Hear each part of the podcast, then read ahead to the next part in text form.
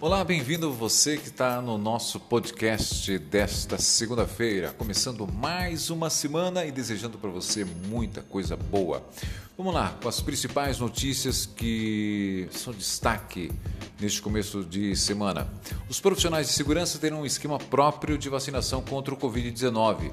A medida garante maior controle dos profissionais da ativa que serão imunizados e contribui para reduzir aglomerações em postos de saúde.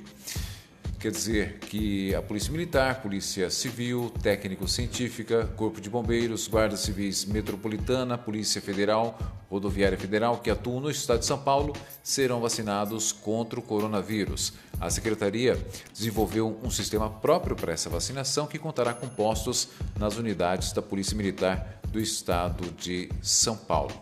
A polícia está investigando um grupo suspeito de organizar a farra do boi em Santa Catarina.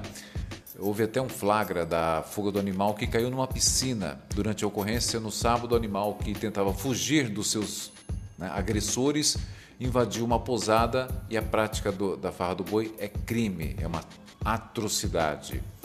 Um idoso teve o fêmur quebrado em Campinas porque ele simplesmente pediu para um homem usar máscara contra o Covid-19.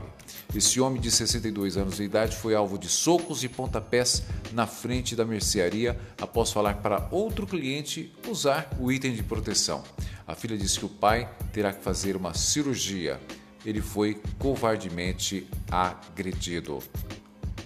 Big Brother Brasil 21 aponta que Sara poderá deixar o programa nesta terça-feira, amanhã, portanto. Já uma jiboia foi devolvida à natureza após ser capturada na área urbana da cidade de Álvares Machado. Ela foi solta nas margens do rio Laranja Doce, em Taciba. Segundo a polícia ambiental, a cobra não possuía ferimentos.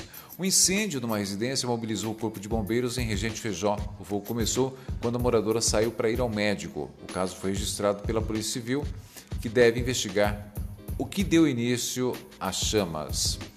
Inconformado, o homem procurou a polícia após o seu neto de 13 anos aparecer com uma tatuagem na perna. A avô tem a guarda do garoto e não autorizou que ele fosse tatuado. O adolescente disse que um amigo, também menor de idade, foi quem pagou pelo serviço. Isso vai dar dor de cabeça para quem cometeu, né, fez a tatuagem. Bom, são algumas das notícias que foram importantes nesta segunda-feira. Espero que você tenha gostado e até o próximo podcast.